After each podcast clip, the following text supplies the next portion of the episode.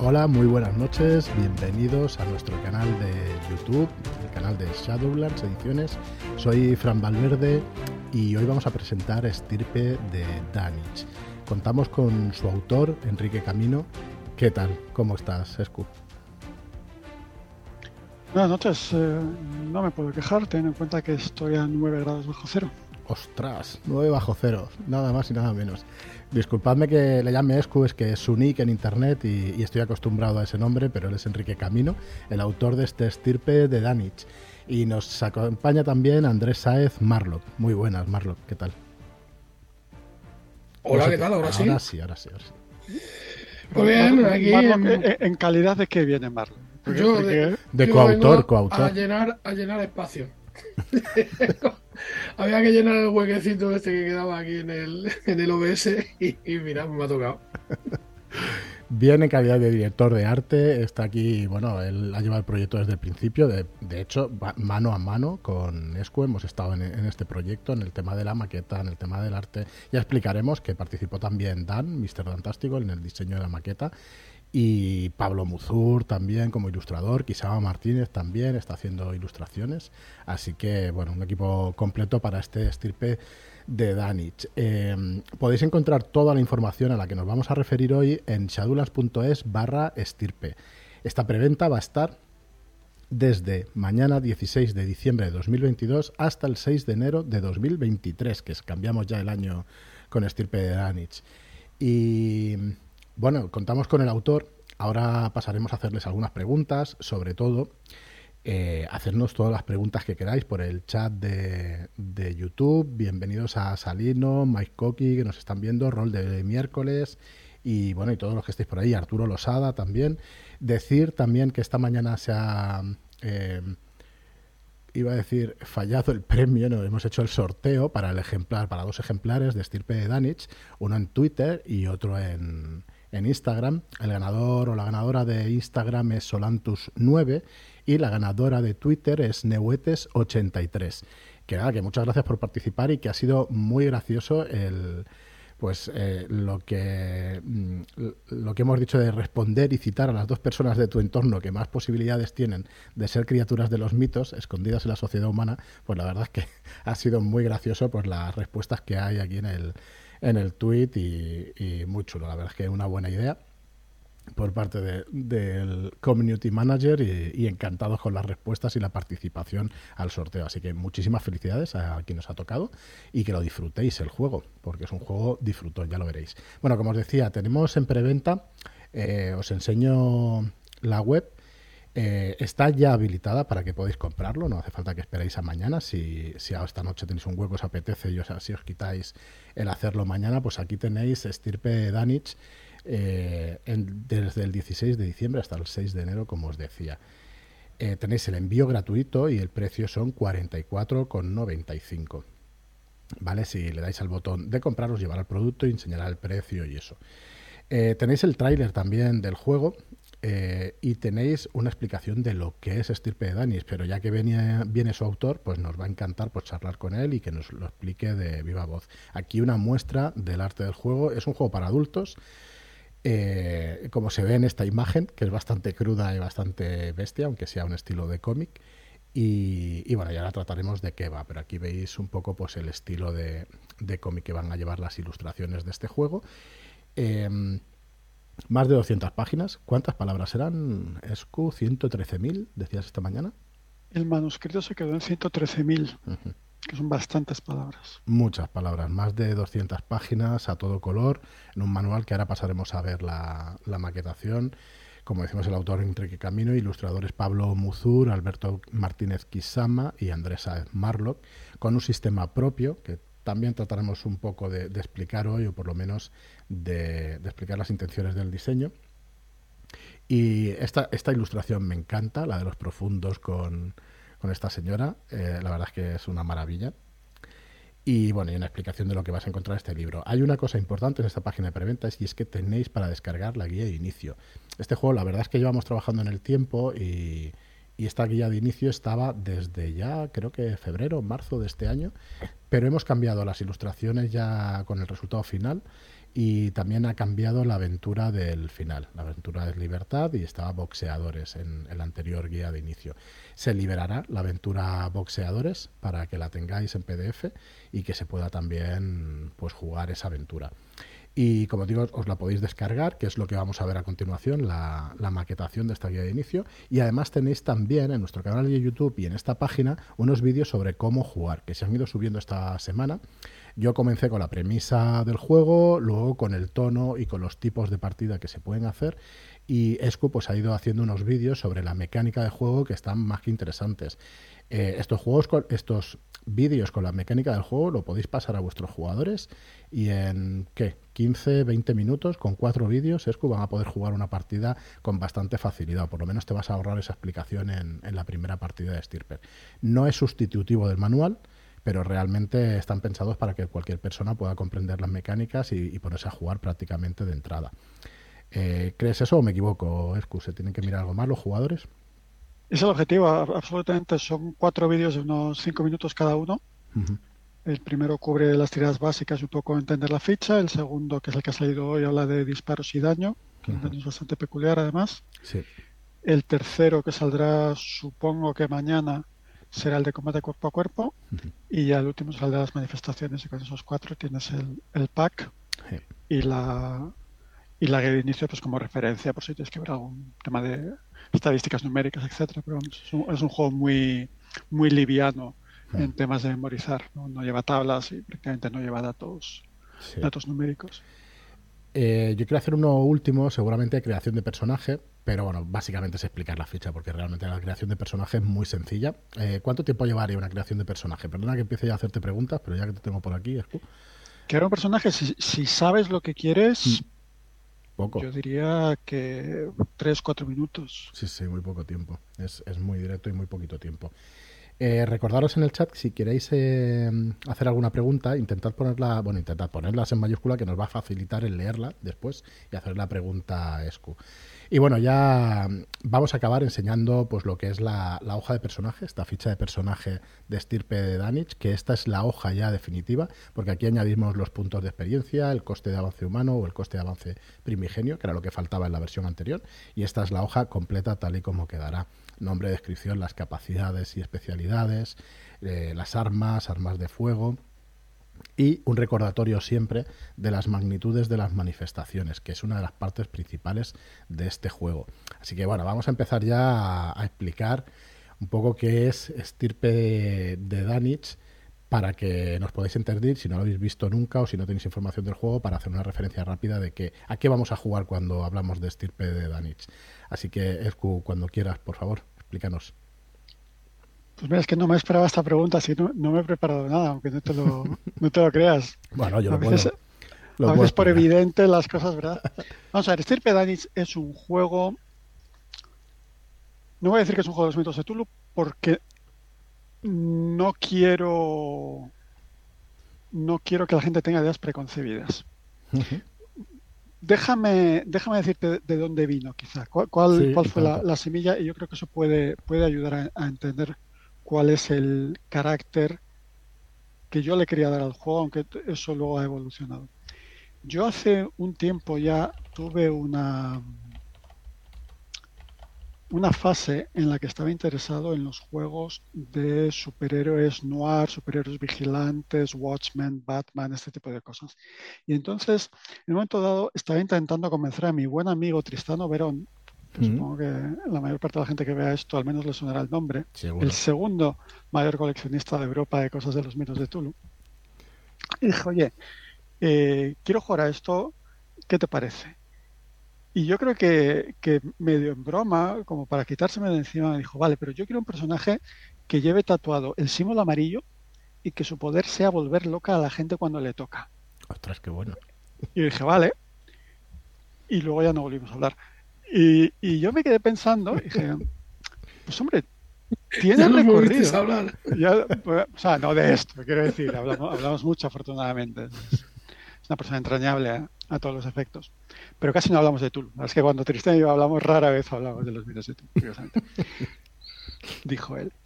Entonces dije yo, esto de aquí se puede sacar algo curioso. Y entonces le empecé a dar vueltas y bueno, pues como todo proyecto creativo, nos habrá, nos habrá Marlock, llega un momento en que toma vida propia, ¿no? Entonces lo que tú tienes en la cabeza original, que era decir, vamos a tener, entre comillas, superhéroes de los mitos, pues cuando tú realmente empiezas a hacer preguntas para, para montar el mundo y que sea coherente y que sea creíble, te das dando cuenta que tienes que hacer unas preguntas y que según las respuestas que te vas dando, tienes que ir modificando tu idea original para que todo eso se, se sostenga, digamos. Entonces, una de las cosas que no queríamos hacer ahora hablo en, plural porque esto no deja de ser un, esfuerzo coral, unas cosas que no queríamos hacer era, unas cosas que no nos podíamos permitir hacer era que todos los primigenios estuvieran representados. Porque entonces ibas a acabar con los superhéroes de Tulu contra los superhéroes de Yosoto contra los superhéroes de Sunigurat. Y te va a quedar una cosa así, vampiros contra hombres lobo contra magos, ya sabéis por dónde voy. esto ya está inventado. Entonces, al final, pues rascando, rascando y, respondiendo a otras preguntas, llegamos a una situación en la que tenemos un mundo contemporáneo que tiene un submundo arcano. ¿Esto qué significa? Esto significa que hubo un evento en el 1928, y no quiero hacer spoilers del horror de Danwich, pero básicamente hubo un evento debido al cual, por decirlo así, Jock resultó herido y a través de esa herida empezó a, a filtrarse su esencia a nuestra realidad. El efecto que eso tiene es que algunas personas nacen marcadas por yog En el momento en que una serie de personas nacen marcadas por yog toda la gente, todas las entidades de los mitos de Tulu dicen, aquí pasa algo.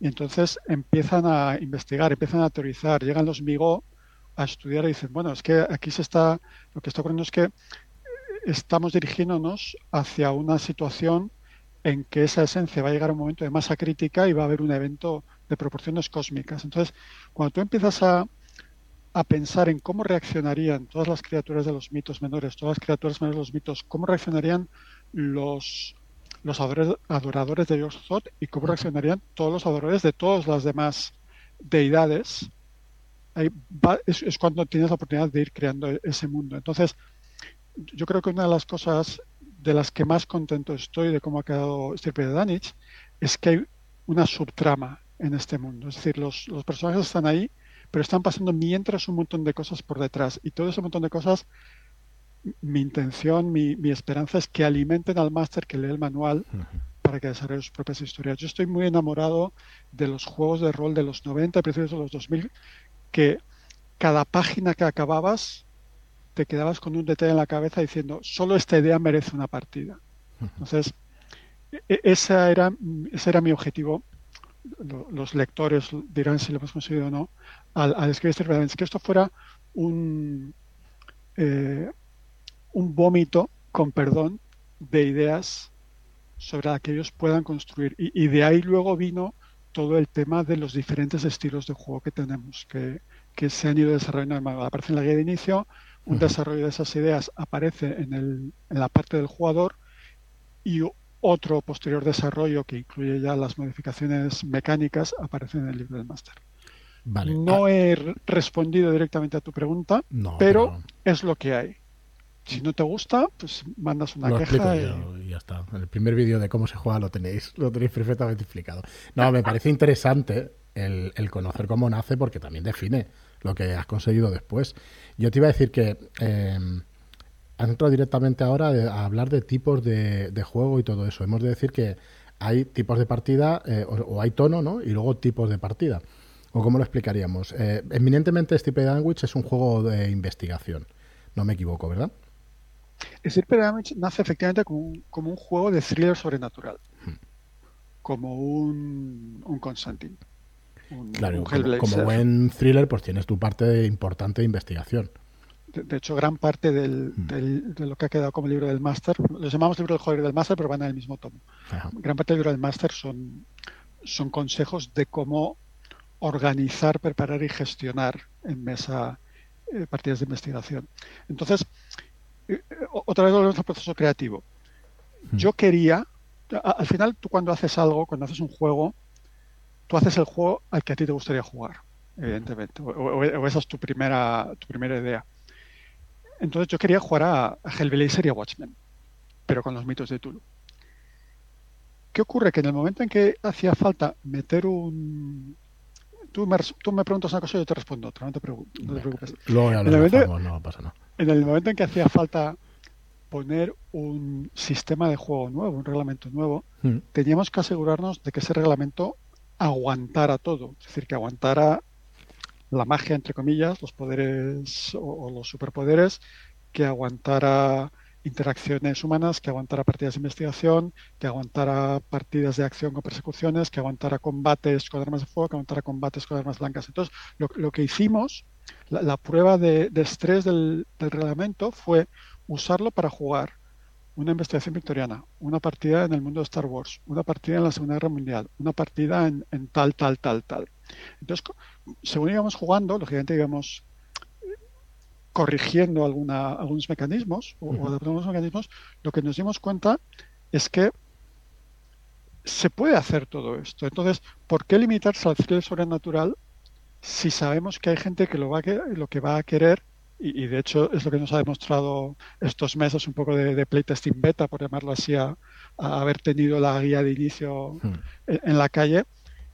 Si a la gente lo que le gusta es volar y echar rayos por los ojos para machacar a series de los mitos, pues bueno, vamos a asegurarnos de que el sistema recoge esto y de que la gente que prefiera jugar en ese estilo de partidas tiene suficientes recursos. Entonces, cuando tú lees el manual de Sir Bedanich, si bien el origen es thriller sobrenatural, realmente todo el tiempo el autor está metiendo esos pequeños asteriscos diciendo, ahora bien, si preferís eh, partidas con más acciones, preferís partidas con más combates, preferís partidas más de reflexión o, eh, eh, por ejemplo, hay, un estilo que es este de mi dualidad interna, ¿no? Quiero ser una criatura de quiero ser humano y todo esta lucha, esta lucha contigo mismo, con tu propia alma. Pues bueno, esta introspección vamos a dar las mecánicas y vamos a dar las, herramientas para que esto sea posible. Yo los llamo estilos. Y luego dentro de esos estilos, pues evidentemente tú decides si tu partida va, más de interacción personal, va más de diplomacia y política, si vienes del mundo de, mundo de tinieblas, pues quizá te interese ¿no? hacer tu mundo de tinieblas de los mitos de Tulu. Si vienes de Unknown Armies, pues puedes hacer tu Unknown Armies de los mitos de Tulu. Si vienes de eh, creo que un juego que se llama Eso Terroristas o Gamsu, no sé cómo se llama. Me suena de algo. Pues, pues igual te, interesa ese tema de, de, seguir el rastro de criaturas extraterrenas y luego ir y cazarlos. Al final, como decía, llega un momento en que el proyecto creativo toma vida propia y lógicamente, ¿por qué limitarnos? Al final, cuando tú te compras un juego de rol, y, más un juego de rol que quizá cualquier otro, otra, otra forma de ocio, podríamos decir, por definición lo juegas como a ti te da la gana. Sabiendo eso, pues por adelantado vamos a dar a la gente todas las herramientas que, podamos para hacerles la vida más fácil. Y mientras vamos a llenar el manual de ideas y de gente y de subtramas que, hace cosas y que, que tienen lealtades entre ellos y que se traicionan entre ellos. Pues ciertísimo, sin haber definido exactamente, bueno, hemos tocado algunas cosas de las que nos vamos a encontrar en el manual y de qué va el juego y todo eso. Ahora entramos en, en materia, yo creo, y, creo que además nos da pie esta pregunta que nos hace Carlos Z. Nos dice, si ya tenemos eh, Tulu de 100, Tulu séptima, Tulu eh, Vueltos Innombrables, Ratas en las Paredes, ¿para, ¿por qué necesitamos también Estirpe de Danich? ¿Qué vamos a encontrar aquí que no tengamos ya en la estantería? Yo tengo la respuesta clarísima, ¿eh? pero bueno. Te dejo Gracias por la pregunta. Eh, ratas en las paredes no, no me suena, tendré que, mirarlo porque no, no, sé a qué se refiere. No, sabía que había un juego llamado Ratas en las paredes. Yo eh, creo que es lo, de lo primero que he dicho hoy. No es un juego de los mitos de Tulu. no es un juego de los mitos de Tulu en el sentido de que. Eso es, el sentido de que no estamos jugando en el mundo que creó Lovecraft, que no estamos jugando en una actualización del mundo que creó Lovecraft, es decir, las interacciones entre entidades no son las que se definen en los juegos tradicionales de los mitos. Y sobre todo, lo más importante, habla de, cultos innombrables, lo más importante es que lo que define a los personajes, lo que buscan los personajes y cómo los personajes interactúan con el mundo es totalmente diferente a cualquiera de esos tres juegos que han nombrado. Ratas las paredes no lo sé porque no lo conozco, tendría que mirarlo. Pero qué malo soy, no duermo por las noches. Entonces, por eso no es un juego de los... Yo, yo creo que la, explicación es que no es un juego de los mitos de Tulu, es un juego que transcurre en un mundo donde existen los mitos de Tulu. Pero no es, quiero decir, no, no, no quiero hablar mal ni regular de ningún juego, pero vamos a ver, hay muchos juegos, de hecho tú me querías preguntar, ¿no? Eh, hacía, hacía falta otro juego de los mitos de Tulu. Yo creo que tenemos demasiados juegos de los mitos de Tulu Demasiado parecidos. demasiado claro, los mitos de Tulu como, como, bloque cultural, como bloque temático, yo creo que ya hay demasiados juegos de los mitos de Tulu. Ahora bien, los mitos de Tulu ya son una temática genérica. Es decir, ¿tenemos demasiados juegos de fantasía medieval? Pues hombre, hay muchos, pero siempre viene alguien que hace algo diferente. ¿Vale? Entonces, yo, yo, yo miro los mitos de Tulu un poco a la misma manera. Los mitos de Tulu, por definición, además, son un ejercicio de creación colectiva.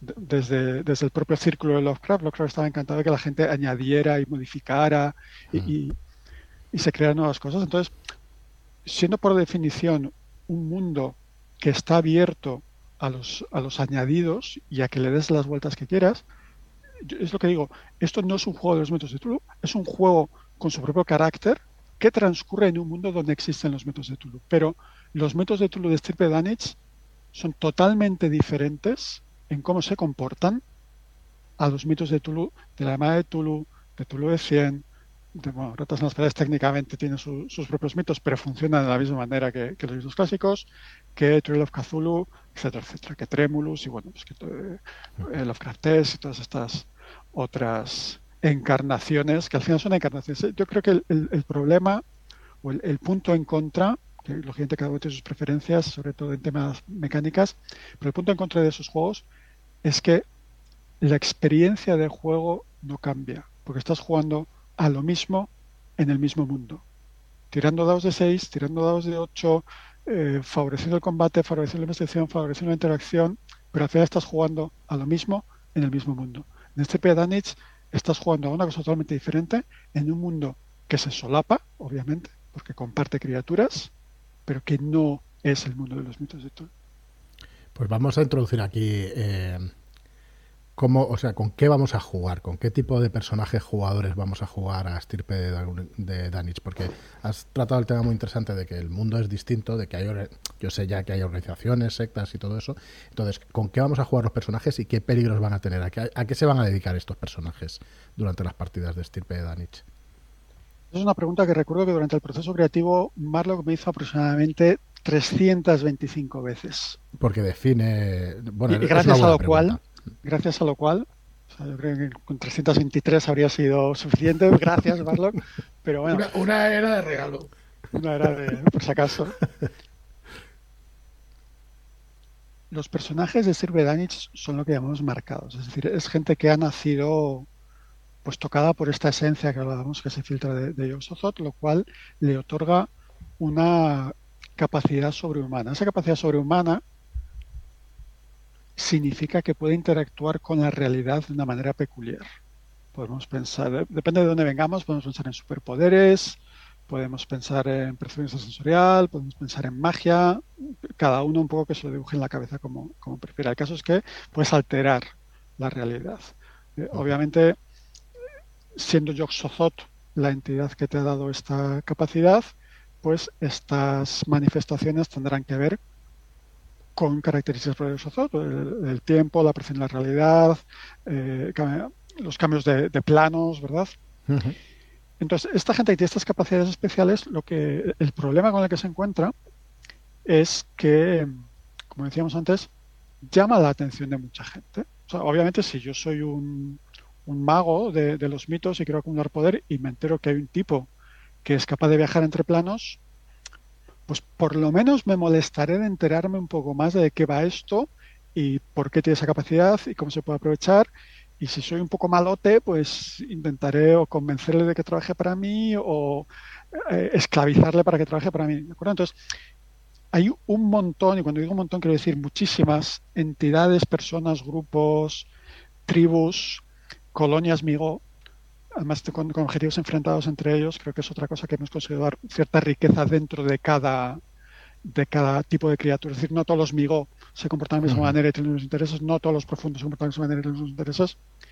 Entonces, toda esta gente se empieza a interesar por ti. ¿Qué ocurre?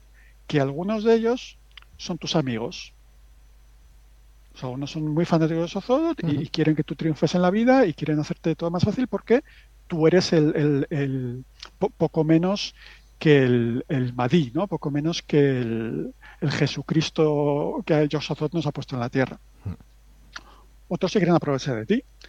Otros te quieren destruir.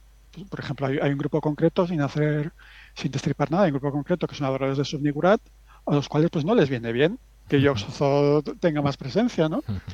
Y, luego lo que hay es otro montón de entidades independientes pues bueno, pues que hoy sí, pero mañana no. Entonces, ¿qué, hace la gente, qué, hacen los, los estirpe Danich? Intentar llegar a mañana, ¿no? Para empezar, intentar llegar a mañana. Y luego hacer grupo, porque una de las cosas que tienen los, grupos de estirpe se van esferas, obviamente. Y entonces, una de las cosas que ocurre es que cuando los estirpes están juntos, sus manifestaciones, sus capacidades especiales tienden a estabilizarse. ¿de acuerdo? Tienen más, más control de estas, entonces les interesa estar en grupos. Entonces les interesa estar en grupos, van a encontrar a más gente que puede ser estirpe, tendrán que averiguar si son amigables o, desamigables. Si son amigables, les pueden invitar a estar con ellos. Si son desamigables, pues tendrán que defenderse. De hecho, hay, una sección, por ejemplo, del manual que, que te da las pautas de cómo crear lo que se llama un oasis, ¿no? el, refugio, digamos, de, de, un grupo de jugadores. Entonces, primero, sobrevivir. Segundo, defenderse. Tercero, si se lo pueden permitir, ayudar a gente como ellos. Y luego ya, según el estilo que te apetezca jugar, pues irán o a cazar monstruos que han enviado contra ellos, o a proteger a alguien, o a encontrar su propia identidad, entender más sobre su propia naturaleza. Ahí ya las novelas, películas y series de televisión que a cada uno le interesen y tenga en la cabeza. Y como ya hemos visto en el canal de, Telegram, no faltan ideas para llevarse el mundo de estirpe a, temas de todo tipo. No, luego a ver si me acuerdo de hacerte esta pregunta, pero es que no quiero mezclar tampoco temas, porque ahora vamos a pasar un momentito al libro físico, porque se ha dividido, has dividido el libro en, eh, has dividido eh, el tomo, digamos, en dos libros, el libro del jugador y el libro del máster. Eh, ¿Por qué? explícanos un poco por qué.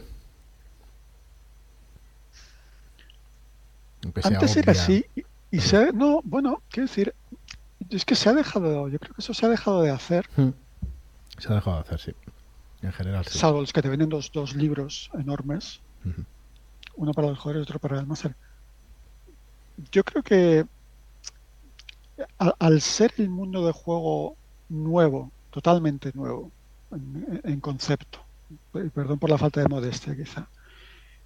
No, no puedes, poner a, no puedes poner a los jugadores a jugar sin explicarles nada del mundo.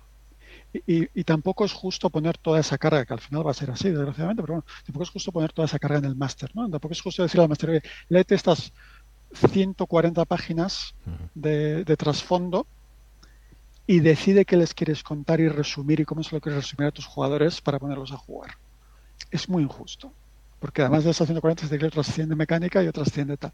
Entonces, dije, bueno, sobre todo sabiendo que iba a salir una guía de inicio, dijimos, vamos a organizar la información tal que esto lo puede leer el jugador y esta información del mundo es la que un estirpe medio tendría a la hora de salir a la calle y, ser consciente de su entorno. Es decir, los estirpes saben que hay migo, en ese juego. De hecho, una cosa que, Arturo Losada, nuestro, nuestro compañero, siempre le, ha resultado muy curiosa, que en ese juego no se tira cordura, ¿no? Porque claro, para, para ti un migo es un tipo con el que eh, te cambias libros o, es un tipo al que le, un ghoul por ejemplo es un tipo al que le pides favores porque los ghouls son capaces de recuperar los recuerdos del cerebro al devorarlo. De hecho es una habilidad muy valorada que tienen los ghouls en, en Serpedanis entonces es una interacción relativamente habitual, no, hay cordura. quizá un punto en el que creo que, se diferencia bastante, eh, o, es el punto, vamos, disonante y que chocará mucho a los que entren aquí pensando que, van a encontrarse con los mitos y ya. Es que precisamente lo has comentado hace un momento. eh, esos mitos aquí no son exactamente iguales y, no son entidades pasivas a las que hay que perseguir y tal, sino que van a estar ahí. Claro, es que te las puedes encontrar, pues, por alguna escena que, sería, pues, inédita en una aventura de, o en un juego clásico de, la llamada, ¿no? Y, y esos clásico de la llamada es matarlo. Perdona, ¿eh? Claro, claro. Mm. Y aparte es que no, no tienen cabida, ¿no? O sea, son. Son, eh, monstruos. Y, aquí esos monstruos, pues, tienen otro rol. De hecho, hay una imagen que, en mi cabeza funciona perfectamente y que Marlock todavía no he conseguido convencerte. Pero a mí me encanta. No quería ni pronunciarlo. No, ya lo tengo que decir. en mi cabeza en la imagen hay una. En, en, el manual aparece, hay una cadena de, no sé si vamos a perder ventas cuando diga esto. La gente que es como Marlon bueno, Ya, luego lo creo, Yo creo que posiblemente. Hay una cadena de pizzerías. No, vamos a ver. Esto, esto, es verídico. Hay una cadena de pizzerías que, bueno, por circunstancias que ya leeréis en el manual, las trastiendas de esas pizzerías se consideran terreno neutral. ¿De acuerdo? Entonces, cada vez que hay un. En reuniones de mafia, para entendernos, ¿vale? Entre, entre tribus, criaturas y entidades y grupos, si se realiza en la trasera de esa pizzería, todo el mundo respeta que es terreno neutral y no, va a pasar nada. Entonces, en mi cabeza hay una imagen que es en una trascienda de la pizzería de esta cadena, una partida de póker en la que unos jugadores es un amigo. Y me parece una idea estupenda y no he conseguido, así por favor. Yo cada vez que me dice eso, eh, le he pasado al grupo interno, o sea, no sé si puede compartirla, Fran, porque es que yo cada vez que me dice algo así, o sea, yo me imagino a, los perros jugando a las cartas, tío. es que no puedo. Tienes esa referencia y no sales de ahí. No puedo salir de ahí. Darle al like si queréis que hagamos una imagen. Pero tienen que ser cientos de miles, ¿sabes? bueno, de miles tampoco, Marlon. Sí, con unos cientos, con unos cientos ya por menos, por, por, menos vamos.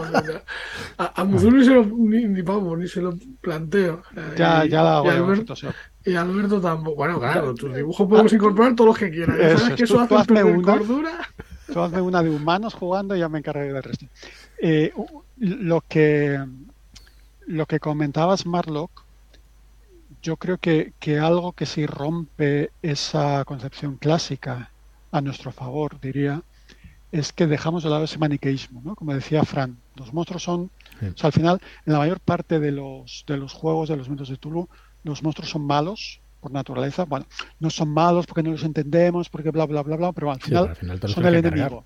Son el enemigo y, los personajes jugadores es gente pues, eh, de brillante armadura que incluso asumiendo su propio prejuicio, su objetivo en la vida es acabar con los mitos. ¿Por qué? Sí. Hay otros juegos, y bueno, no voy a dar nombres, pero va a ser evidente, en el cual los personajes no es que estén del lado de los mitos, pero bueno, oye, aquí hay poder y puedo aprovechar esto a mi favor. Entonces, no es que me haya pasado de lado, pero digamos que mi ética pues hace que, me beneficie de, esto, que, es un juego que a mí personalmente me gusta mucho, supongo que todo el mundo sabe cuál estoy hablando. No soy fan del sistema, pero el, el de juego me gusta mucho. Entonces, una cosa que sirve Danitz ha desterrado es ese maniqueísmo, esa diferenciación de buenos malos. ¿vale? En, como decía, creo que decía un texto de la página de preventa, no, aquí no hay ni buenos ni malos, aquí hay cazadores y presas. Entonces, habrá amigos que sean, entre comillas, buenos, es decir, que sean tus aliados, y habrá amigos iba a hablar del aeropuerto de Denver, pero no, no, quiero, no quiero hacerme spoiler a mí mismo. Hay una colonia de amigos en el aeropuerto de Denver, si, alguien tiene curiosidad. De hecho, el aeropuerto de Denver es un sitio muy curioso. Os recomiendo mirar aeropuerto de Denver y os eh, recomiendo mirar eh, Masones Aeropuerto Denver y veréis por qué se elegido con las localizaciones de Entonces, desterrando ese maniqueísmo, podemos ir mucho más lejos en estas interacciones con criaturas de los mitos, porque ya un migo, un hombre serpiente, que hablan seseando, por cierto, un, un híbrido profundo, ya tiene muchos más roles que puede jugar en una partida. Es decir, nadie puede presuponer cuando se encuentra por primera vez con un profundo Danich si es bueno, si es malo, si habla inglés, si le gusta el hockey. Por ejemplo, los, los hombres serpiente son muy fan de la espeleología y del bobsleigh. ¿Quién iba a pensar esto? No, desde luego es una cosa totalmente distinta de lo que de lo que se ha visto de lo que se ha visto hasta ahora. La verdad es que Me, encanta que expliques estas cosas porque al final es que es la pregunta principal, ¿no? ¿Por qué, otro juego de este estilo? Bueno, hemos dicho a qué se dedican los personajes, jugadores. Y vamos a tocar un, eh, a grandes rasgos el tema de los eh, de las manifestaciones de Yosozot a través de ellos. Son personajes especiales porque pueden ejecutar o pueden tener estos poderes, estas manifestaciones de Yosozot. Entonces, eh, yo quería una pregunta sobre el diseño, o si quieres, bueno, vamos a explicarlas primero, perdón, y luego ya te hago la pregunta sobre el diseño y cómo y cómo fue. Eh, son manifestaciones de Yosozot ¿En qué sentido? ¿Cogen todo lo que puede hacer Yosozot y, y ellos pueden tener ese poder? ¿O explícanos un poco cómo funcionan los, las manifestaciones en el juego? Vale, las manifestaciones, primero se llaman manifestaciones porque no son tu poder. Es decir, tú no tienes un poder, tú cuando comillas usas tu poder, comillas, lo que haces es dejar que Yosozot se manifieste a través de ti. Eres una fuente de canalización. Er, efectivamente, tú, tú canalizas cuál, cuál medium. Eh, aclarar que aquí ha habido una concesión al marketing, porque los que ya estén familiarizados con juego sabrán que las manifestaciones de Exozot pueden funcionar a dos intensidades. La intensidad menor, que es lo que se llama el factor humano, eh, y ahora voy al, detalle, pero no quería dejar esto fuera. La intensidad menor, que es el factor humano, es la potencia, por decirlo así, la magnitud a la que has aprendido ya, después de ciertos meses, años conviviendo con ella, a manejarla. Con lo cual, sabes hasta dónde puedes llegar y sabes que hasta esta intensidad esta manifestación es segura. O, si te hace falta, si, si ese nivel de seguridad no es suficiente, lo que puedes hacer es que sea lo que tú lo quieras, que sea lo que yo quiera, dejarte llevar totalmente y, utilizar la intensidad eh, máxima, que sería lo que se llama el factor primigenio. Entonces, como sé que hay gente muy, muy, muy picajosa, y yo me cuento entre ellos, efectivamente, yog no es un primigenio, es un dios exterior. ¿Qué ocurre? Que llamarlo factor divino quedaba raro. No, no, es demasiado general. Entonces, como más o menos se habla de los primigenios ya de, manera eh, de, manera habitual para referirse a todas las entidades, pues hemos preferido llamarlo factor primigenio, que es, es reconocible por parte de todas las personas. Entonces me, decías, ¿e-, ¿esto qué significa? ¿Puede hacer todo lo que puede hacer Yoxozot? No. Yoxozot se manifiesta a través de cada persona de una manera muy concreta.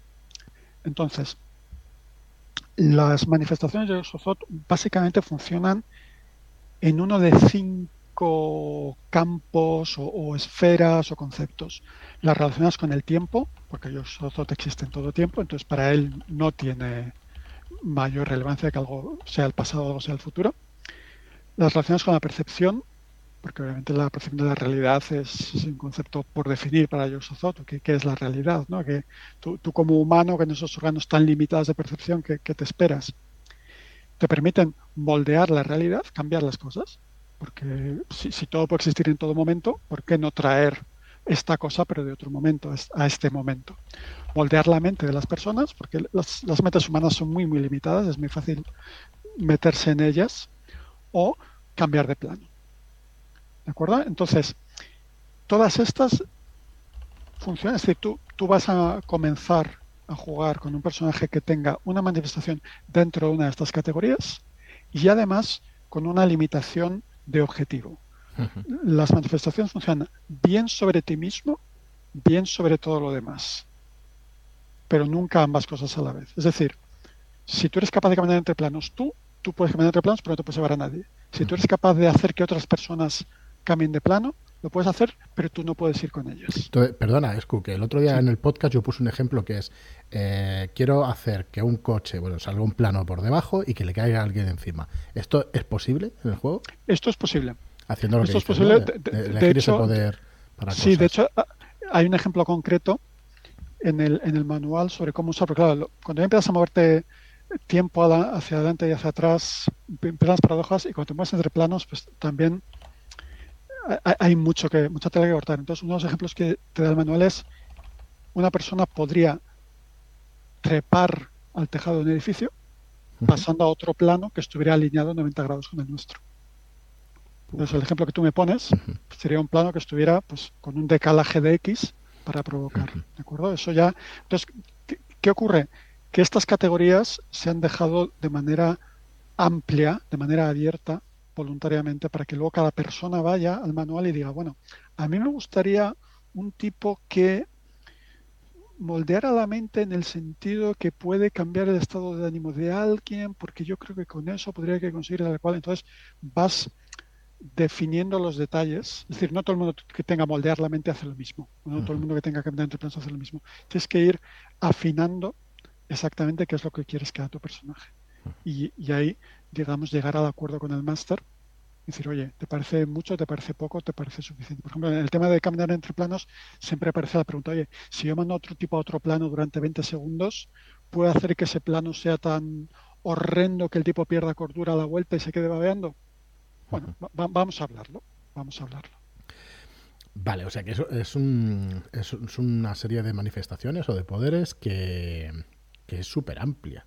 Entonces, ¿cómo haces para, yo tengo aquí puesto en, el canal de YouTube ahora mismo las, manifesta, las, eh, las magnitudes perdón, de las manifestaciones. ¿Cómo entonces coges toda esa abstracción y la metes en este cuadro? De, y hablo del, diseño, ¿no? De, la manera de decir, bueno, pues lo voy a categorizar de una manera que me sea que me sea clara para el jugador también y que pueda y qué tal funciona, cómo fueron los playtesting de todo esto.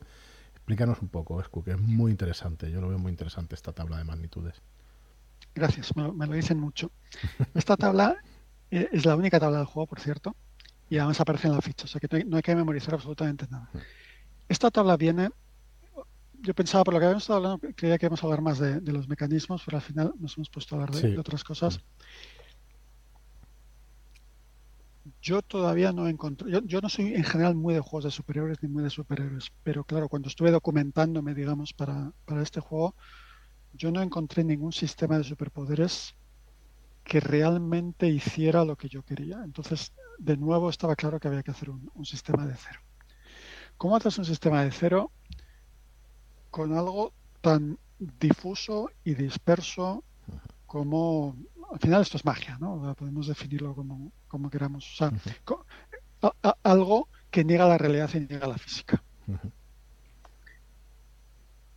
Entonces empezamos a, pensar y dijimos, bueno, a ver, eh, la distancia al objetivo pues debería ser relevante, ¿no? O ver al objetivo debería ser relevante. Eh, ¿Cuánto tiempo dura el efecto debería ser relevante? Si ya nos metemos a manipular la mente de la gente, pues su predisposición debería ser importante. Claro, no es lo mismo convencer a alguien que ya se fiaba de ti que convencer a alguien que te ve como un enemigo. Entonces empezamos a, a buscar todas las categorías posibles y de 7 lo dejamos en 5. Al final conseguimos dejarlo en 5, que es, que es como ha quedado la tabla. Entonces, muy sencillamente, hay cinco factores que influyen en cómo de... No voy a decir cómo es fácil o difícil. En, hay cinco factores que influyen en cómo de potente va a ser tu manifestación. A cuánta gente va a afectar, por cuánto tiempo, etcétera, etcétera, etcétera. De estos cinco factores, la buena noticia es que rara vez vas a necesitar más de tres. ¿De acuerdo? Depende más del poder, ¿no? De, lo que. Claro, depende del poder. Es decir, si, si tú quieres ver el pasado, no necesitas duración. O sea, tú adquieres el conocimiento de manera instantánea. Entonces, esa columna te la puedes, te la puedes saltar. O el tamaño ni número de objetivos tampoco, claro. Eso es. Entonces, al final esta tabla lo que te dice eh, es la distancia al objetivo relevante, si no, mira esta columna. La predisposición al objetivo relevante, si no, mira esta columna. El tamaño o número de objetivos, o sea, no es lo mismo pasar a otro plano un coche que una furgoneta, que una bicicleta. ¿De acuerdo? El tiempo y la duración. Eh, eh, el, tiempo y duración igual es un poco confuso si, nos explica. La duración significa durante cuánto tiempo el efecto se sigue dando y el tiempo es cuando hablamos de viajar en el tiempo o de leer los recuerdos de alguien, por ejemplo, cuánto en el pasado o cuánto en el futuro estamos viajando en, esos recuerdos o analizando esa información. Entonces, hay cinco categorías de magnitud y simplemente para cada uno de estos factores hay un, hay un valor. Por ejemplo, duración, tu manifestación a lo que llamaríamos magnitud 1 tiene una duración de un latio de decoración. En magnitud 2 serían 25 segundos. En magnitud 3, 2 minutos, una hora y un día. Entonces, en el momento que tú quieres utilizar tu manifestación, porque otra cosa que necesitaba el sistema es tener un éxito parcial. Es decir, tú puedes decir, cojo a esos tres guardias y los mando a otro plano durante 20 minutos. Tenía que existir la posibilidad de que solo fueras capaz de mandar a dos. Es decir, no valía un sistema de o sale o no sale. Por eso necesitábamos algo gradual, algo de magnitudes. Entonces, en este caso decimos, oye, quiero mandar esos tres guardias a, otro plano para poder entrar tranquilamente en el, almacén. Pues bueno, ¿a qué distancia están esos tipos? Tamaño y número de objetivos, cuánta gente son y durante cuánto tiempo los quieres mandar fuera. Pues, pim, pim, pim, pim. Y esto funciona, las magnitudes funcionan. Claro, tampoco queríamos ponerlo demasiado fácil. Entonces, las magnitudes funcionan como arcos concéntricos, como el famoso tirar una, una piedra al agua y que parece un círculo y luego otro círculo y luego otro círculo. La magnitud con la que la manifestación se da afecta a todos los factores. Con lo cual necesitas obtener una magnitud por lo menos tan grande como la que necesites para el factor más potente que quieres. Es decir, yo quiero mandar a cinco tipos durante un segundo. El un segundo es muy fácil, pero cinco tipos te va a costar. ¿Vale? Entonces así es, así es como funciona. Luego, lógicamente, pues, hay excepciones, puedes pararlas antes, o si lo estás usando en factor humano, puedes beneficiarte, e, e, e, X, Y, Z. ¿De acuerdo? Entonces, Perdón, el tema de la potencia va con los resultados de dados, ¿no? Al final con Y el tema de la potencia va con los resultados de dados. Efectivamente, tú tienes un... De partida se tienen tres dados para el factor humano y cinco dados para el factor primigenio cuando se convoca una manifestación. Y no lo hemos explicado hoy, pero bueno, tú tiras los dados, cada cinco es un éxito, cada seis son dos éxitos, sumas y esa es la magnitud a la que sale la, manifestación. ¿Cómo funciona? Perdona, igual no sabes los datos de memoria, ¿eh? tampoco pretendo eso, pero eh, funciona estadísticamente, ¿no? O sea, tenías calculado que para hacer una magnitud 3, eh, pues que saliera el 60% de los casos si utilizabas el estaría, estaría feo que ahora te dijera que no, que eso ha sido todo en plan random. yo, lo tiré aquí y salía. Y salió y ya está. Joder, me salió tres veces, pues, pues ya dije, esto tiene que seguir así, ¿no? Nadie se quejó. La, la estadística, la, la matemática del sistema es perfecta. Está mal que yo lo diga. Pero la, matemática del sistema es perfecta. Y de hecho, la, la gracia del sistema está en que. La gracia del sistema está en que esa diferencia entre tirar tres dados y cinco dados es la que hace que magnitud 3 ya empiece a ser la duda. Magnitud 1, de hecho, magnitud 1 se puede hacer automáticamente, una regla que no viene al caso. Magnitud 2 es relativamente sencilla conseguirla con, con tres dados. Pero magnitud 3 ya no estás casi seguro de que vas a conseguirlo. Entonces es cuando tienes que empezar a pensar si te merece la pena utilizar el factor primigenio. Y es justo esa diferencia de magnitud 2 a magnitud 3 cuando las manifestaciones empiezan a hacer cosas que molan. Hmm. ¿Vale? Hasta magnitud 2, al final lo que haces es resolver cosas que puedes hacer de otra manera, pero más rápido, más sencillo, más cómodo. Que al final, pues bueno. Y más molón. Y más molón. Quiero decir, yo podría esforzarme en convencer al guardia que me dejara pasar o hacerle el lío y yo le entretengo para que mi compañero pase por detrás, pero lo puedo hacer con, una manifestación y, mola más, ¿no? Como, dices tú.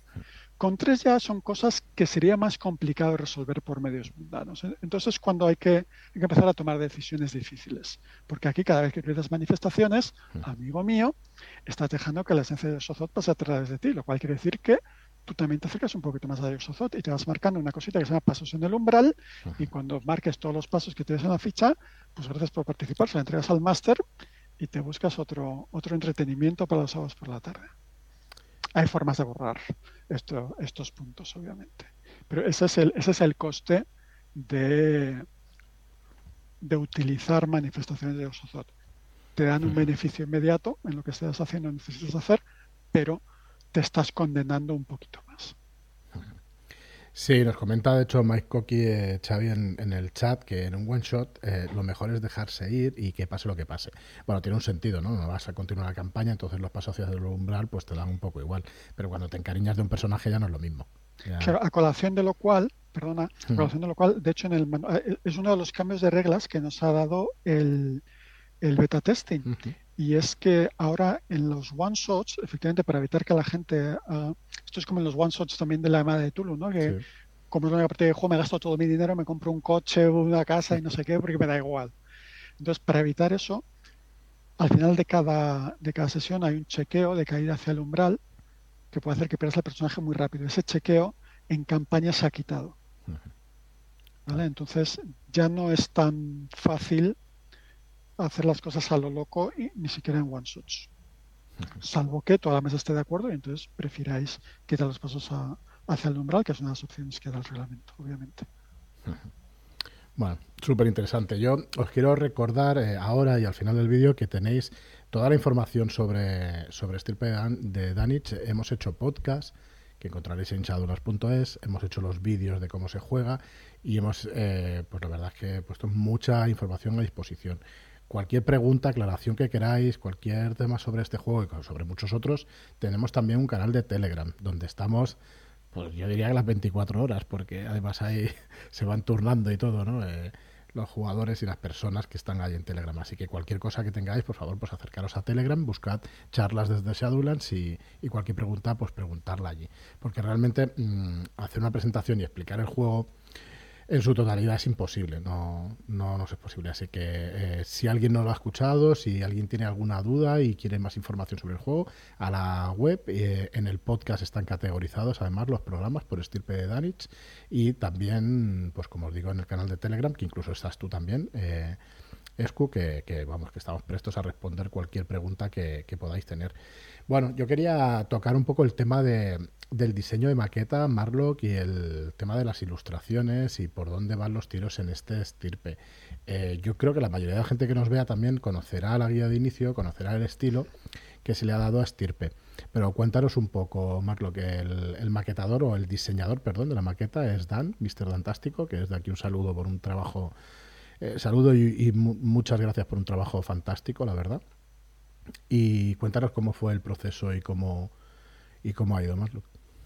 Bueno, pues creo que desde el principio estuvimos bastante en contacto, Escu y yo, trabajando codo con codo. y, y, bueno, la idea se gestó un poco pues pensando en esas referencias que, que tenía en mente, ¿no? Como ya ha comentado, eh, John Constantine y, y, una serie de cómics que, que nos parecían muy sugerentes. Y lo que hicimos pues fue, eh, bueno, una primera versión que se hizo del sistema de reglas. Eh, yo, ya contaba con, con, algo de trabajo hecho y le encajaba bastante bien, así que decidimos ponerlo para poder sacar el, eh, digamos, ese, ese testeo adelante. Pero seguimos dándole vueltas. Y, y, bueno, hablando y tal, pues empezamos a encontrar la línea para, por la cual tirar. Y fue ese estilo de, de cómic que, le hemos querido dar y, y un poco eh, también a, los autores, a ilustradores que, que le dicen vida, ¿no? Eh, Pablo es un ilustrador muy bueno y, y en combinación pues con, con, Alberto pues creo que ha ganado mucho porque ha sido Alberto el que le ha dado color y tal y él se ha centrado más en, en las ilustraciones que, que, hemos visto. Ahora también Alberto está dedicándose a hacer el bestiario, mientras Pablo sigue, eh, bueno, tiene, tiene algún dibujo pendiente. Y, y bueno, pues eh, con eso y alguna cosa que meta yo por mano, por, por, por medio, porque no podré evitarlo, pues, pues, tendremos eh, todo. Una pregunta, Marlo. ¿Cómo de difícil es volver a dibujar a un Migo, a un Ghoul y a estas criaturas de los mitos? Pues es complicado en el sentido de que lo tienes muy arraigado. Entonces, eh, esa idea preconcebida que, que, tienes de serie te tira mucho. Entonces, si la idea es salirse de ahí, pues, eh, o bien eres alguien que, que no ha tenido demasiado contacto ¿no? con esta, este tipo de, bueno, con la llamada y tal, no tienes muy, eh, muy viciado el ojo por, por, ya representaciones que ha visto a Porrillo, eh, que podría ser el caso a lo mejor de, de, Kisama, que no está tan viciado como lo podemos estar nosotros, que, que, hemos visto mucho, hemos jugado mucho y él, él no ha jugado tanto y, y, hasta ahora, bueno, ahora ya lleva tiempo haciendo cosas sí. de estas, pero eh, no está tan viciado como, como podíamos estar nosotros, ¿no? Entonces, eh, bueno, le va a dar su, su enfoque, su, su rollo y, yo creo que, vamos, que va a quedar, está quedando muy chulas las criaturas, le dan un toque muy personal como, sí, como ese arte que, tiene. No sé si tienes por ahí alguna. sí, la estoy intentando descargar para, para enseñarla, sí, la vamos a, la vamos a enseñar ahora. Y bueno, no sé, Escu también se ofreció a hacer algún dibujo y, no sé si... ¿Y qué dice la dirección de arte? No sé si lo incluiremos por, por el bien del de, colectivo. Yo una cosa que tenga clara, y agradezco muchísimo el trabajo de, de Marlo, por supuesto que sabe mucho de, de Mr. Fantástico.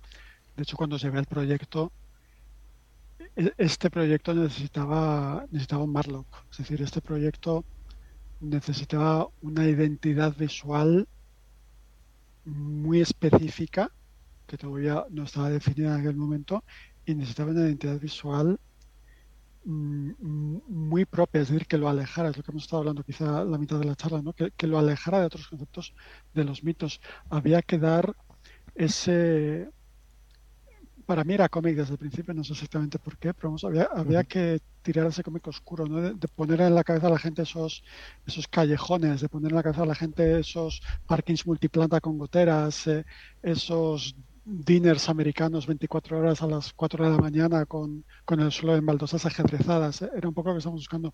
Y yo estoy maravillado y encantado con, con todo el aspecto visual que han conseguido dar al, juego porque lo eleva a otra categoría. Es decir, Stirpe Danich no podría existir sin esta identidad visual y esta identidad visual necesita de, un concepto como Stirpe Danich para tener entidad, ¿no? para, para, para ver que se corresponde con un mundo coherente y completo y complejo. Vemos, aquí estoy mostrando en, en una imagen eh, un trabajo que ha hecho Kisama de uno de los de los monstruos que a mí me parece espectacular. Me parece chulísimo. se llaman criaturas, que tienen sentimientos. Nos llamamos criaturas. Perdón, perdón, criaturas, ciertamente. Monstruos, monstruos somos todos. no sé si lo has visto esto, Escu, porque bueno, parece parte del proceso de. Yo es que como estoy con el back office, ah, este, yo no veo lo que estás enseñando. Entonces no sé si lo he visto. Espero que no, y así me hace ilusión verlo. Claro, pues ya lo verás ahí en el vídeo de YouTube. Creo, que no, de hecho. ¿eh? Pues ya está. Está muy chulo, es que es eso, hay, hay parte del proceso creativo de, pues, de edición, mejor dicho, que, bueno, que muchas veces pues los autores pues lo ven una vez finalizado, ¿no? Aunque bueno, en este caso sí que es verdad que, hemos estado de la mano continuamente y viendo imágenes, viendo maqueta y, todo eso, la verdad es que bueno, súper encantados. Lo que, lo que hace también Kisama, que ya lo conocéis de muchos otros proyectos, es espectacular. Y sobre todo de Pablo, que, se ha centrado mucho en el tema de cómic, tiene unas composiciones también espectaculares, tiene unos detalles en, el dibujo que, son chulísimos y la verdad es que estamos muy contentos de, este resultado que, estábamos diciendo. Eh, quedan muchísimas cosas por enseñar del manual que veréis en la versión, en la versión final de PDF. Hay una pregunta muy recurrente en general que nos pregunta para cuándo el PDF, para enero, para finales de enero, el, el PDF. Y, perdón, que estoy... Perdonad que estoy con medio mucha tos. ¿Y para cuándo el físico, el libro físico? Y el libro físico pues estará para marzo. Nosotros eh, a finales de enero tenemos previsto el PDF y para marzo, más o menos un mes, mes y medio de, de imprenta entre envíos y todo eso, deberíamos tenerlo en marzo. Así que bueno, si tenéis alguna pregunta a ese respecto, pues que sepáis que va por ahí. Y nos hace una pregunta en el chat, Iker nos dice, ¿creéis que Stirpe Danich puede ser un buen juego de inicio para, para que se inicien eh, jugadores noveles? ¿Qué opinas, Scott? Sí, en el sentido mecánico, porque el reglamento es muy sencillo y muy intuitivo. No me gusta, me, hacéis hablar bien de, de, cosas que he hecho yo y me da mucha vergüenza. Y luego ya, y luego ya, claro, depende de la, de la profundidad que le des y el estilo que le des. Obviamente, si les empiezas a hablar de los adoradores de Subnigural que están peleados con esta colonia amigo, pues probablemente no entiendan nada de lo que estás hablando. Lo primero que habría que preguntarle a Iker es para qué edades quiere dirigir. Porque claro, es que, es que también. Sí, esto es un juego adulto, eso que quede clarísimo. Igual, el público objetivo no es el que busca, así que Pero si, lo empiezas a jugar como un, como un Hellblazer, ¿no? Una partida de investigación, de suspense lenta y luego vas metiendo un poco esas capas de, de mitos, como dice en inglés, be my guest, o sea, tú, tú mismo. El juego lo aguanta. No le van a sacar todo el juego probablemente porque obviamente, ya veréis el manual, hay mucho guiño a, a arquetipos y a lugares comunes de los mitos de Tulu, obviamente. De hecho, hay un guiño, por cierto, creo que se lo comenté. Tristano Verón hace un cameo en el manual himself. Claro, no, le vas a sacar todo el juego si no vienes del mundo de los mitos de Tulu. Sí, eso está claro. El juego está enfocado a eso, que eso no quiere decir que no se pueda jugar un John Wick, ¿no? Que es una referencia clara que está en el manual del tipo de partida que puede jugar. De hecho, los combates son terriblemente cinematográficos. Eh, mira, se nos ha ido el tiempo, habrá que volver otro día. Hmm. Eh, pero la, mecánica, los mecanismos de combate premian mucho la creatividad y, hacer cosas.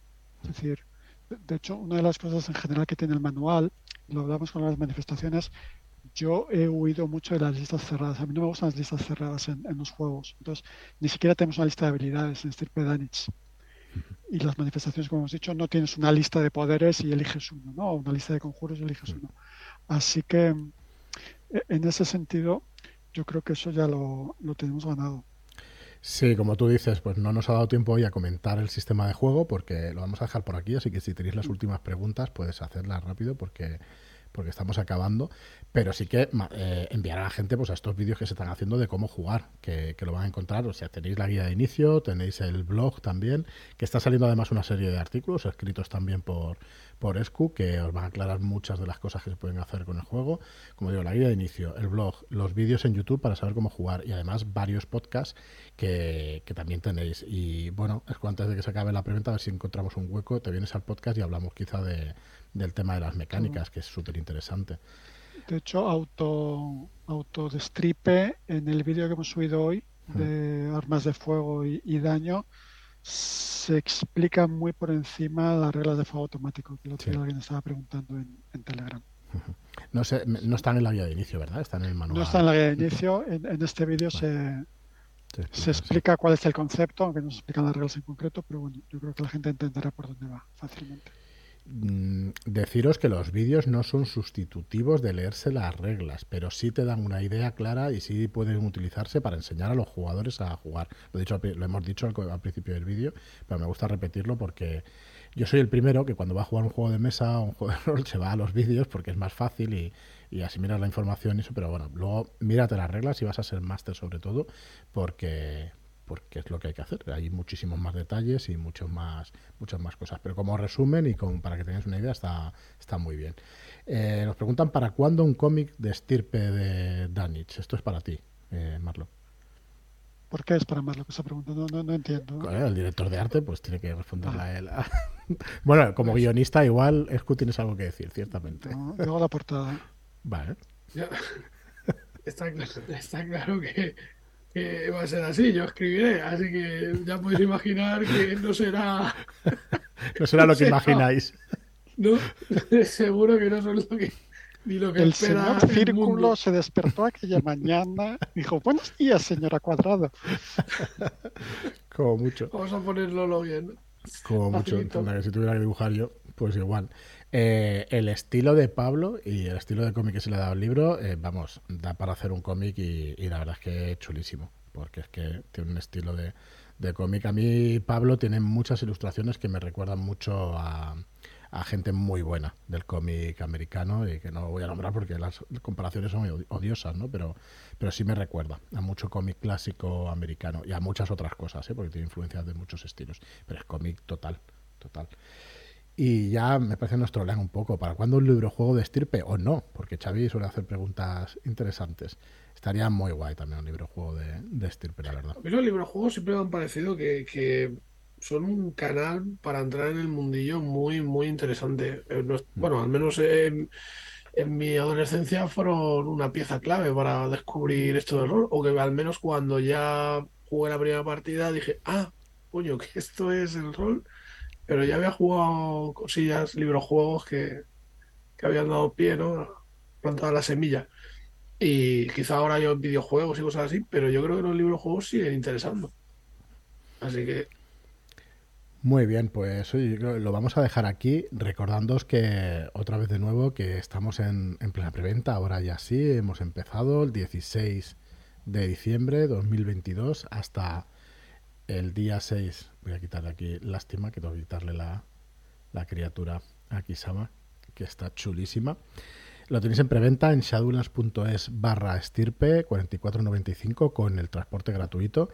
Eh, nosotros no dejamos los productos eh, huérfanos, eh, vamos a sacar más cosas sobre estirpe de Danwich. La primera de Danich, tenéis, vais a tener boxeadores también para poder jugar, tenéis libertad, hay otra, otra aventura en el manual, así que ya tenéis tres y sí que es verdad que tenemos en mente alguna que otra más. Esto ya lo, lo iremos explicando, ¿no, Escu, más adelante, pero ciertamente material de juego es interesante tener. Hay una cuarta que no podemos anunciar porque no tiene título todavía, pero está. Eso, eso te lo pongo ya aquí ahora en directo. ¿eh?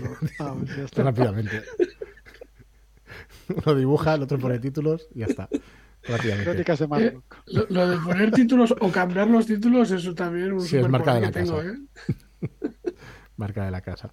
Bueno, pues aquí lo tenéis en shadulas.es barra estirpe.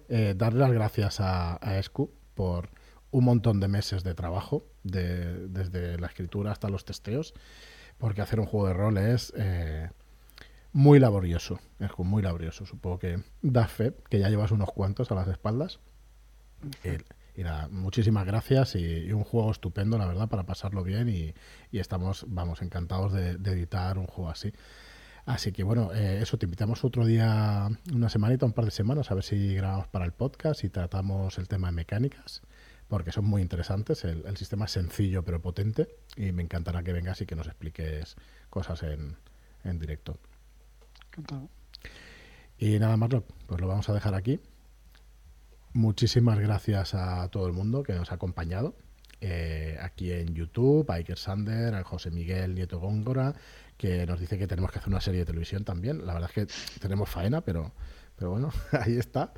Eh, Rolero Viejo hace buen caldo, muchas gracias. Dani Solsona, eh, también nos había acompañado Salino, Rubén G. Collantes, Isaac, Rizibuki, Eugenia creo que se ha pasado por aquí también, un tal Marlo que, sale por aquí el icono.